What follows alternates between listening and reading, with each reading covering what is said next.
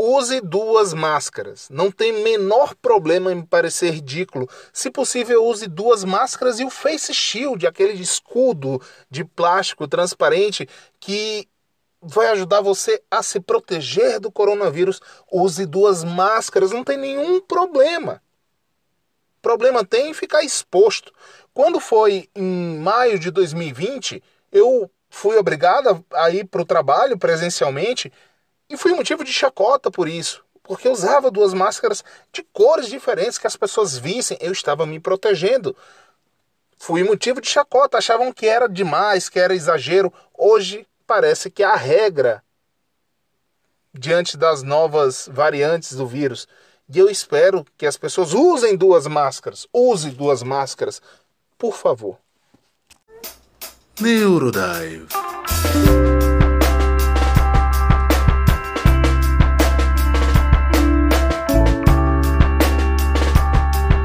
Mergulhando em neurodiversidades. Olá, seja bem-vindo a mais um episódio do Neurodive. Eu sou o Neander e estamos aqui para falar desse, dessa recomendação nova que está surgindo de usar duas máscaras.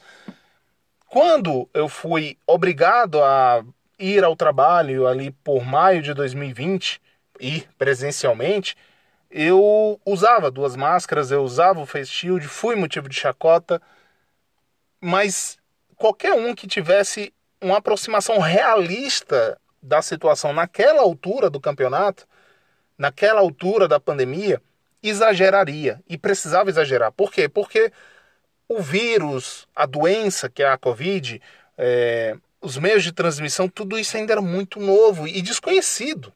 Então, qualquer um que tivesse essa aproximação realista do fenômeno iria tomar atitudes exageradas. Eu lembro que, inclusive, o, o primeiro episódio desse podcast era para ser, de certo modo, sobre pandemia. Eu gravei umas três ou quatro vezes esse primeiro episódio e não foi ao ar por uma série de motivos. Um deles é que talvez chamasse tanta atenção que o podcast logo deixaria de ser uma coisa pessoal e eu tentar, tentaria atender demandas presumidas e a coisa ia desandar. Então acabou que eu não fiz isso.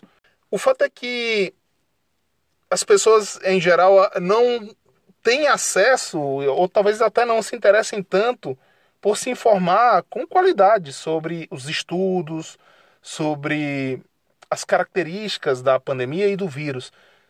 Eu tive isso como um hiperfoco. Isso me ajudou a passar também o tempo em que eu estava em casa, né? E a me informar com a família. Isso não deixou de gerar estresses, né, pelo, pelo nível de cuidado que a gente tinha, mas ainda bem, ninguém na família pegou coronavírus. Ninguém. Até onde a gente viu e fez testes e ninguém teve sintomas. Mesmo trabalhando com comércio, uma parte da família, mesmo uma parte da família trabalhando em hospitais e outra com atendimento no setor público. São três áreas com exposição de moderada a alta e ainda assim ninguém pegou esse maldito coronavírus. Acho que isso foi muito bom. Mas bem, vamos falar um pouco então sobre algo que as pessoas pouco têm dimensão, que é o fato de que duas máscaras ajuda muito e muito mais do que os 96%, que já é bastante coisa, que disseram que protege. E eu vou explicar por quê.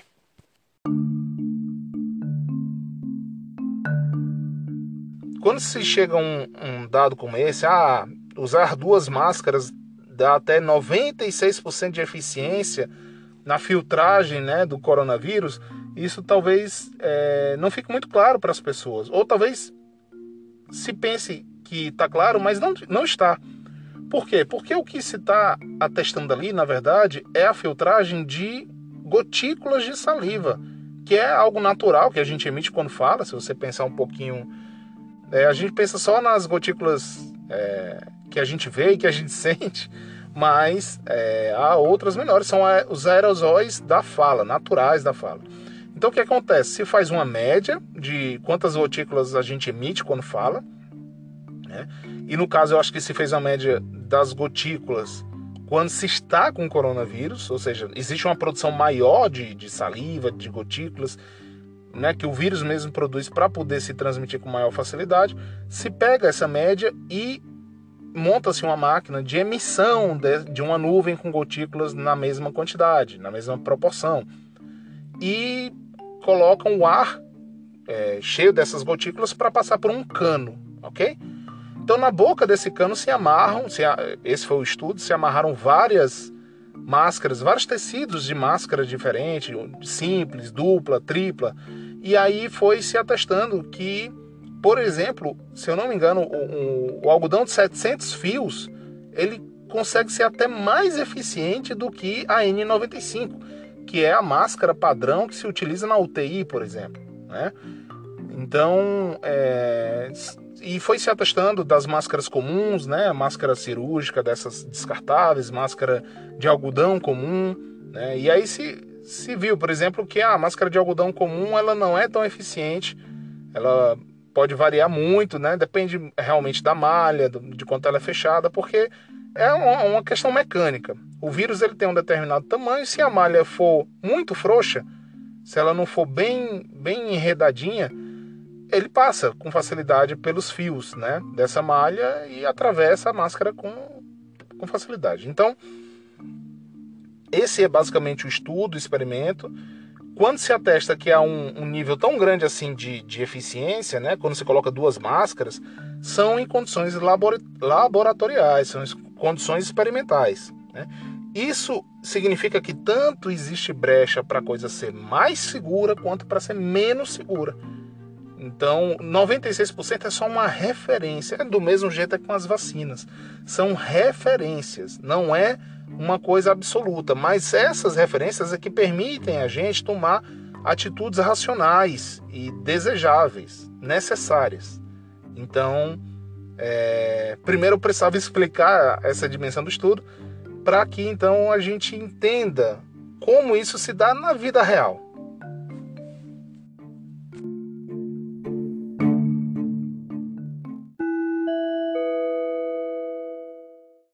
Então, gente, eu acabei falando muito mais da fala, mas na verdade os experimentos foram feitos a partir do que é emitido de muco durante a respiração. Então cabe corrigir aí e até reforçar que tem gente que usa máscara debaixo das narinas. Isso é completamente errado. É equivalente, me desculpe a imagem, a você usar cueca, se é homem, com a parte de cima para fora e a de baixo para dentro é bem ridículo, né? É por aí.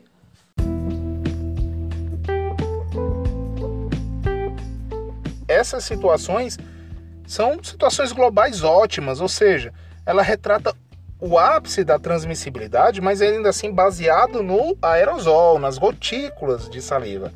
Isso não quer dizer o, o quanto se passa dessas gotículas representa exatamente o, qual é a chance da pessoa se contrair com o vírus, porque dentro dessa gotícula pode ter uma carga viral, que é um, conceito chave, depois a gente vai se deter mais nele, mas enfim, pode ter uma quantidade de vírus muito pequena, pode ter uma quantidade de vírus muito cheia. E o número de 96% é em relação à proteção da máscara, né? Então se você filtra 96% com duas máscaras, não são quaisquer duas máscaras e você não está filtrando a quantidade de vírus, mas a quantidade de gotículas, que é o veículo por qual esses vírus vão ser espalhados.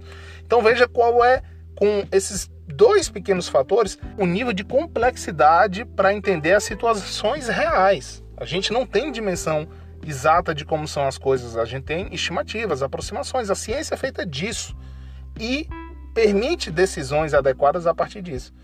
Então, é, veja que nas situações reais as pessoas podem além de usar máscara, se distanciar.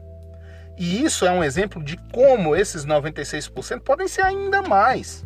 Se você usar duas máscaras de forma adequada, né?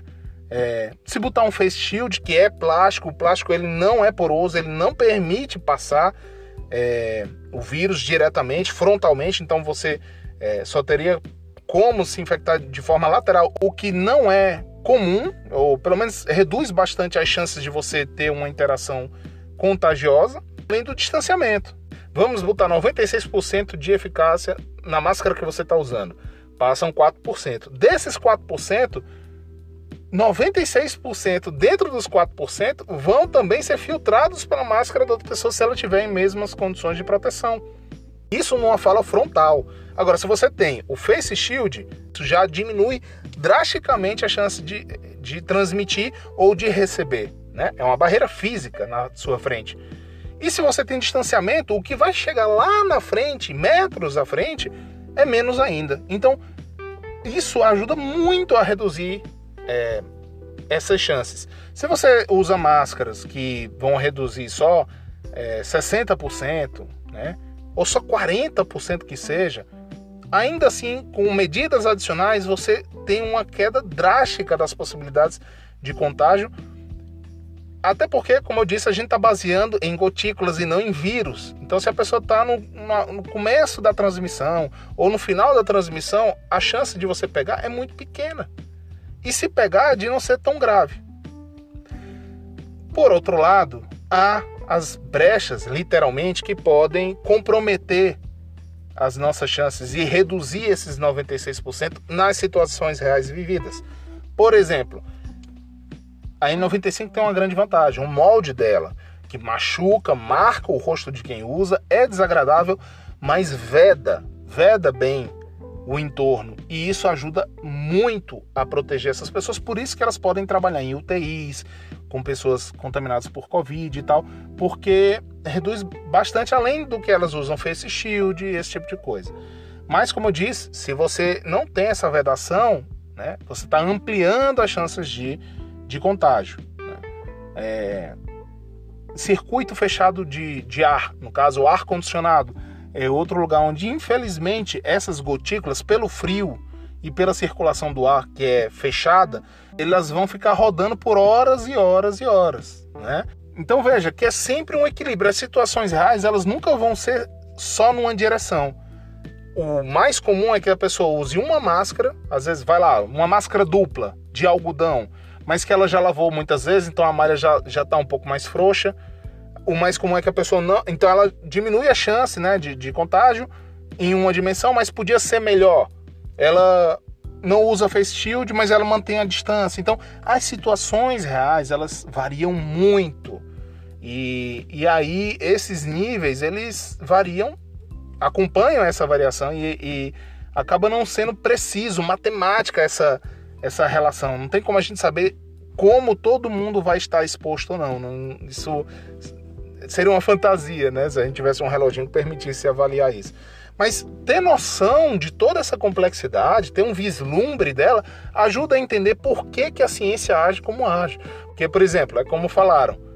Ah, ninguém ligava antes para os efeitos colaterais das vacinas de, de sarampo, né, ou de, de, febre amarela, do que quer que fosse, cachumba, rubéola, é, tétano porque na verdade vieram problematizar isso agora por politização ideológica. Mas isso não era uma questão antes. Agora a gente tem um movimento anti-vacina, que é terrível, terrível. É, mas enfim, eu estou falando que no fim das contas as situações naturais elas são bem mais complexas do que as laboratoriais. O que os experimentos nos trazem de referência é apenas isso, é apenas referência, uma estimativa dentro das condições ideais. Mas como eu falei, é, quanto mais você se cercar de, de medidas adequadas, né, uma menor chance né, de você contrair o vírus e contrair ele de uma forma perigosa. Daí que eu acho que para complementar esse episódio a gente precisa falar de três conceitos-chave também para tornar a, a, compreensão geral de como se proteger com duas máscaras e além é realmente necessária e, e, e como pode ser melhorada. Tempo de interação é um dos fatores cruciais, chave para você entender que quanto mais tempo você passa com uma pessoa que pode estar transmitindo o coronavírus, maior chance de você contrair, mesmo que você tenha máscara, é, e a pessoa também, e tenha distanciamento, face shield, tudo isso, é, obviamente, ajuda a diminuir a chance de você contrair, mas nada zera completamente essa chance. Né? Ainda mais como eu falei, no caso, por exemplo, de ambiente de trabalho com ar-condicionado. Então, veja, são essas situações complexas que a gente tem que analisar e perceber como é que funciona ou não o coronavírus. O segundo ponto é a carga viral. É a quantidade, a proporção de vírus que existe é, numa determinada situação, né? Ou seja, quando a pessoa espirra na sua cara e ela está contagiada e nenhum dos dois está de máscara, é óbvio que a sua chance de contrair o corona não só é ampliada ao máximo, é maximizada, como a chance de você desenvolver sintomas graves é maximizada. Porque veio toda a carga viral na sua cara. E você provavelmente inalou. Né? Isso é que é carga viral. Se você usa máscara, se não for um espirro, se foi de fala por pouco tempo, você pode até sempre ter a chance de você ser contagiado. Mas a quantidade de vírus que chega em você é menor, é baixa, e isso pode fazer com que você até seja contagiado e seja assintomático. Porque não foi o suficiente para lhe deixar doente. Ou que você desenvolva só sintomas leves. Isso faz uma diferença muito grande em termos de ocupação de leitos em UTI, de qualidade de vida, de sequelas que a gente pode ter depois de contrair essa maldita doença e de número de mortes, de óbitos. Então, é fundamental entender também essa questão da carga viral, porque ela vai nos permitir, por exemplo, entender a dimensão dos fômites, que é esse terceiro aspecto. Fômites são superfícies. No começo da pandemia, todo mundo ficava lavando suas compras quando chegava, e aí algumas compras não aceitam bem o álcool, né? É, o álcool também é caro, não é uma coisa tão barata. Mas hoje a gente sabe que não é bem assim. Os fômites, as superfícies, elas não nos preocupam tanto. Claro que quando você chega em casa, o ideal é que você vá logo para o banho, tudo isso continua. E você não precisa ter uma neura para limpar sempre tudo é, da forma como se pensava antes. Por quê? Porque nas superfícies, você não tem uma carga viral tão grande. Claro que as gotículas contaminadas podem repousar ali nos, na sua roupa, nos papéis que você usa, na bolsa que você usa fora de casa, mas se você não ficar lambendo isso, ou não ficar o, o tempo todo mexendo nos olhos e, e no nariz e na boca enquanto não lavou as mãos, não se higienizou, se não for assim, você não tem tanta chance de contrair. E se contrair é baixíssima a chance possivelmente, provavelmente até assintomático. Tudo isso vem de você analisar racionalmente informações qualificadas. A maioria das pessoas, infelizmente, não tem acesso e não tem, talvez, até a formação cognitiva durante sua formação educacional, né? não, não criou essa, esse, esse conjunto ferramental de percepção que permita entender que, bom, é assim que as coisas funcionam, muito provavelmente, e assim eu posso tomar decisões racionais que permitam que eu tenha um nível de proteção maior. Querendo ou não, pode ser, é também um pouco viés de confirmação, eu quero estar certo sobre isso, mas isso tem protegido minha família e eu estou bastante satisfeito com esse resultado, afinal de contas.